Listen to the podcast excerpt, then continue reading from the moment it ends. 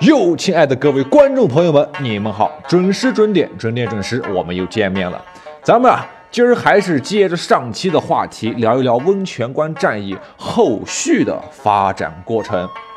上期啊，咱们说到薛西斯派了使者去劝降斯巴达的国王奥列尼达，结果被老奥是严词拒绝，顺便还把这些啊派遣来的使者强势嘲讽了一波，拉了一大把的仇恨。于是这帮使者扫眉打眼的又回去了。那回去以后心里恨啊，恨谁啊？就恨这个老奥头啊，太不给哥几个面子了，对吧？你不请吃饭，你不下个馆子也就算了，是吧？还把我们一顿讽刺，这个实在是太过分。于是就把老奥的话是原封不动的告诉了波斯的皇帝薛西斯。嘿，这个薛同学一听的，那不行啊，你打狗要看主人的呀。你们这帮希腊人，嘿，太可恶了，给脸不要脸，得嘞！你们不让我痛快，那哥们儿也不让你们痛快，我也让你们难受难受。就是这样的哈。薛同学给老奥头下了一个最后通牒：四天之内不撤走，咱们就沙场上过过招吧。今天的故事了，就从这个过招开始。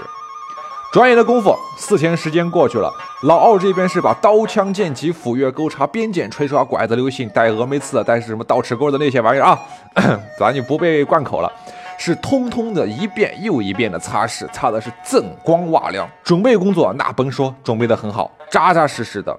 那么薛同学一看老奥这边是一点悔过之心都没有，好嘞，那你也就别怪我绝情了。得嘞，发兵。那么波斯军队的第一波进攻就从这儿开始了。先说希腊人这边啊，因为人手实在太少，老奥是为了让七千人能够发挥出最大的战斗力，同时也是为了把伤亡降到最小。奥列尼达呢，计划让斯巴达人在最艰难的首战与特殊的关键时刻出击，因为他非常明确的知道呀，自己这三百多人才是真正可以有效杀敌的杀手锏。那么温泉关这个隘口啊，由于山道的极其狭窄，老奥就着地势就缩短了方阵的正面宽度，加强了纵深。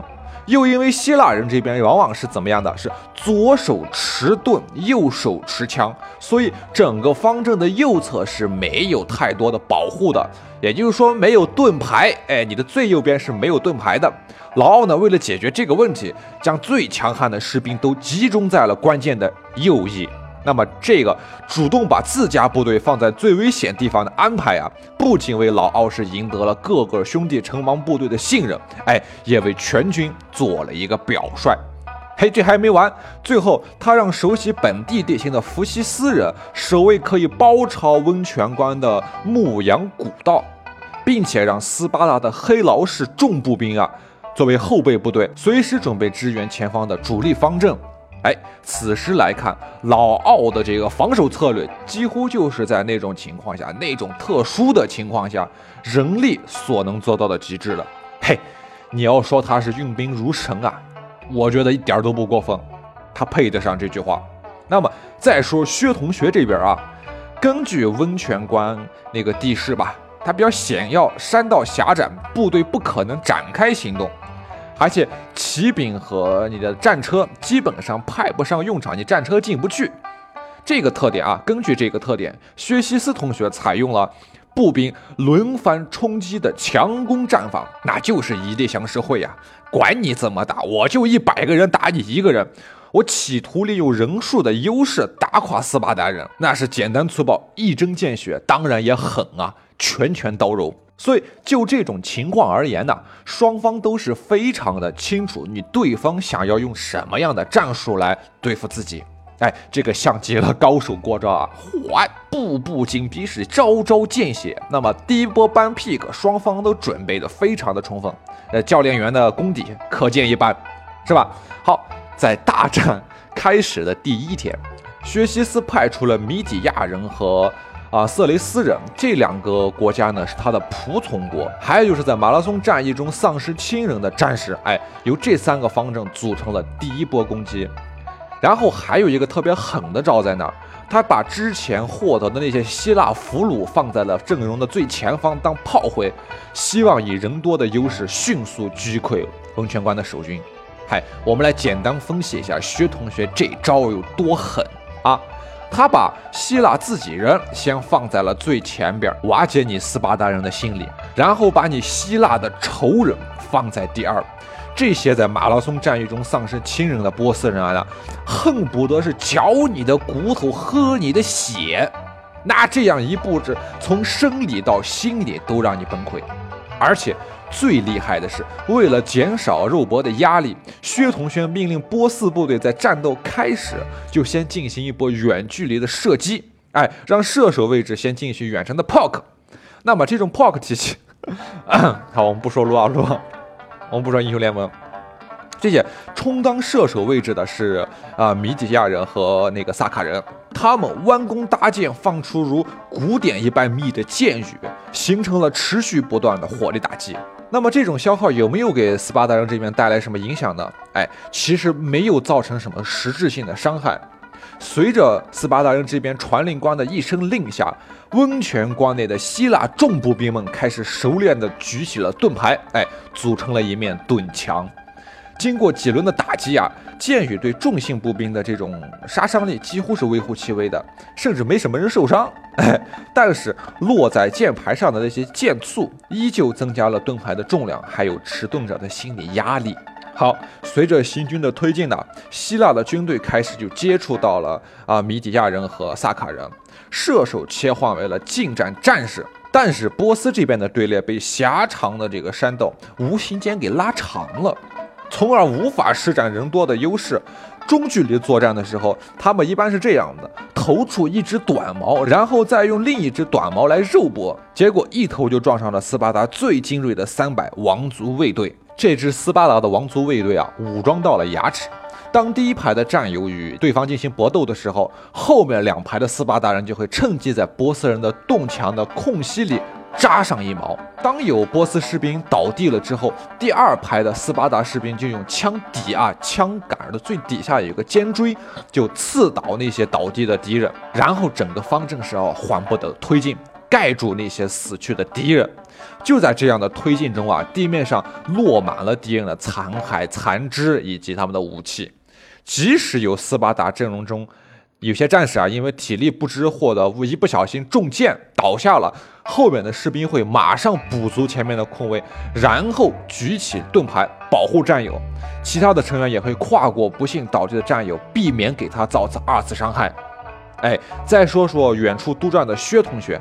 薛同学子一看到这个光景啊，那薛西斯是气不打一处来啊！他急着三次从他的督战宝座上站起来，疯狂大喊：“哎，就这样，波斯人的第一波进攻被完全的粉碎了。而希腊人这边，据统计，只损失了三个斯巴达战士。于是，薛同学是终于在第一波进攻遭瓦解之后，充分的认识到了他所面对的是多么可怕的一支军队。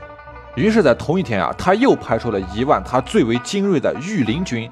不朽者组成了第二波的攻势。这帮不朽者，咱们简单介绍一下哈。他和斯巴达三百勇士差不多，哎，基本上是一样的，都属于是王族卫队，或者说是所谓的御林军吧。他们的战斗经验和战斗力啊，基本上都不属于斯巴达人，这就使得斯巴达和他其他城邦国的那些援军啊，伤亡日益增多了。这个时候，老奥敏锐地发现了问题的所在，他当机立断，按照之前训练的做法，下令是佯败。哎，不朽者一看斯巴达人撤了，马上整顿兵马，是一路追击。但是前排的斯巴达老兵却在一瞬间转身，噗呲，出其不意的一矛就杀死了冲在最前边的敌人。就这样，斯巴达人成功的造成了不朽者前后排的那种相互拥挤，然后向后溃退的不朽者又正好堵住了后排准备前进的战友，斯巴达人是趁机出兵啊，在交锋中是大获全胜。那么第一天就这样过去了，虽然很艰难很艰难，但是斯巴达人在付出了极少的代价后拿下了胜利。那至于第二天嘛？哎，其实这样的是和第一天差不多，斯巴达人依旧没有太多的损失。那么原因很简单，是这样的，在第二天清晨啊，薛西斯同学啊是整整派了五万大军进攻，但是因为人数实在太多，前排的士兵几乎就挤得没有出手的机会，后面人也在挤，前面人也在挤，对面又是你的敌人，是吧？就这样的情形，而且反而是斯巴达人这边应对的更加轻松了。哎，在敌方冲锋的间隙，哈，还能够做到前后排的切换，前排到后边去休息一下，后排的人顶上来打一会儿。因此呢，薛西斯感觉十分的困惑，就决定暂停攻击，哎，命令军队撤回驻地休营了。可是第三天出问题了，如果这个剧情按照刚才我们所描述的情况发展，温泉关呢这个天险就几乎把波斯人的战斗力给全部抹除了。斯巴达人和希腊人几乎就立于不败之地，所以只要他们内部不出问题，只要他们内部不出问题，他们一定能赢。所以听到这儿，您肯定知道了，希腊人的内部出现了问题。好，面对斯巴达人的顽强抗争呢，薛同学决定再次使用金钱收买和招降，寻找那些愿意为波斯人服务的本地人啊，就是温泉关本地人。所以说，成也萧何，败也萧何，成也温泉关，是败也温泉关。一个名叫艾比阿提斯，这个名字太难念了。艾比阿提斯，这个是当地的一个农民啊，他来向薛同学汇报，说是有一条牧羊古道可以绕过温泉关的中关，直接抵达希腊联军的后方。而且，因为老奥当时就这么设计的，你知道吧？一字长蛇阵，阵前在关口，阵尾在牧羊古道，所以正好这一个计策反而正中了薛西斯的下怀。那薛西斯一听到，大喜过望，立即命令这个希腊人是带着御林军不朽者，沿着荆棘丛生的山间小道是直插后山。他们。穿峡谷，渡溪流，攀山岩，最后终于在黎明的时候越过了一片橡胶林，抵达了山顶。本来呀，老奥在这个小路旁边是安插了将近一千名来自那个弗西斯城邦的守兵的，但是就因为前两天正面打得太热闹，后面没什么仗打，这帮人他懈怠了，放松了警惕，没想到有人会告密，你知道吗？直到寂静的黑夜中，突然间传来嘈杂的脚步声，这才发现，哎，坏了！好，波斯的军队面对这些匆忙挂上什么铠甲上阵的希腊士兵啊，他们感觉到目瞪口呆呀。什么情况？为啥？因为这跟前两天他们曾面对的那些可怕的杀人机器啊，那些斯巴达人完全不是一个配置，大相径庭呀！这帮人太次了。但是波斯的将军。他一度不敢下命令啊，不敢下命令进攻。为啥？他怕这个是老奥在这耍滑头，在这耍诈的。他以为这些这些人啊，也像斯巴达人那么强悍。但是又是那位叛徒呀，叫做艾比亚提斯。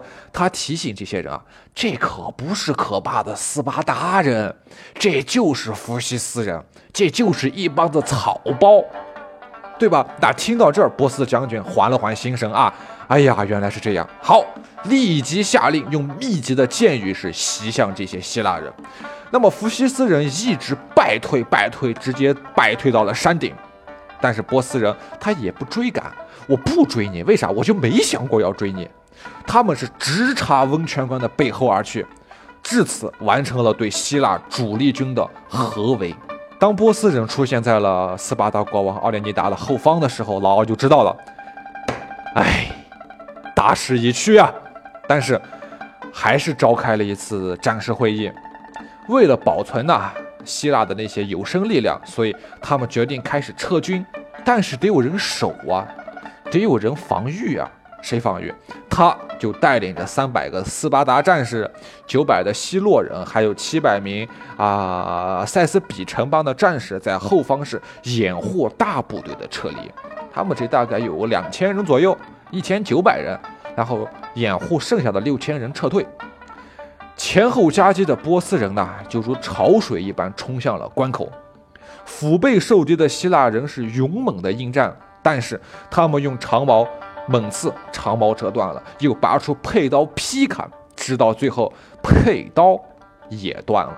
希腊人是杀退了敌方的四次强势进攻啊，但是在第四次的进攻中。哎呀，斯巴达的国王奥列尼达英勇的牺牲了，士兵们是拼死了保护自己统帅的尸体，自己国王的尸体，但是他们的人数是越来越少，最后逐渐被压缩到了一个小山丘上。塞比斯人的心理防线是逐渐崩溃了，很多塞比斯人就举手投降了。但是他们投降的懦弱作为，反而激得波斯人杀红了眼。就这些杀红了眼的波斯人，毫不犹豫地斩杀了这些要投降的塞比斯人。最后，波斯军队将残余的斯巴达人团团围住，在口令声中将雨点般的标枪和箭矛投向了他们，直到最后一个斯巴达人倒下。至此，温泉关最终被波斯人攻占。根据希罗多德的记载啊，在最后的这场野蛮血腥的战斗中，薛西斯整整的损失了两万的军队，他的两个兄弟阿布罗克迈斯和海帕兰西斯也在其中殒命啊，噩梦一场。好了，这就是今天的所有内容。秋野那年那事，感谢您的收听，咱们下期不见不散。